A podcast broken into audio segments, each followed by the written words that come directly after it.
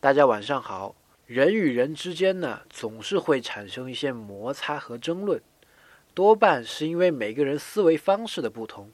无论如何，一个人只能从他自己的体系里，也就是趋于他的价值观来看待这个世界。这么说来，争论这件事就真的很没意思了。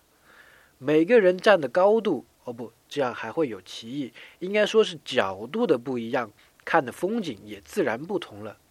难道非得说何处惹尘埃的慧能比时时勤擦拭的神秀高级吗？其实我认为他俩，也只是方向的不同，玩的游戏不一样罢了。终究谁也没有办法成为另一个人。这个世界好玩的就是玩不同游戏的人都在一起玩，这也是游戏的一部分。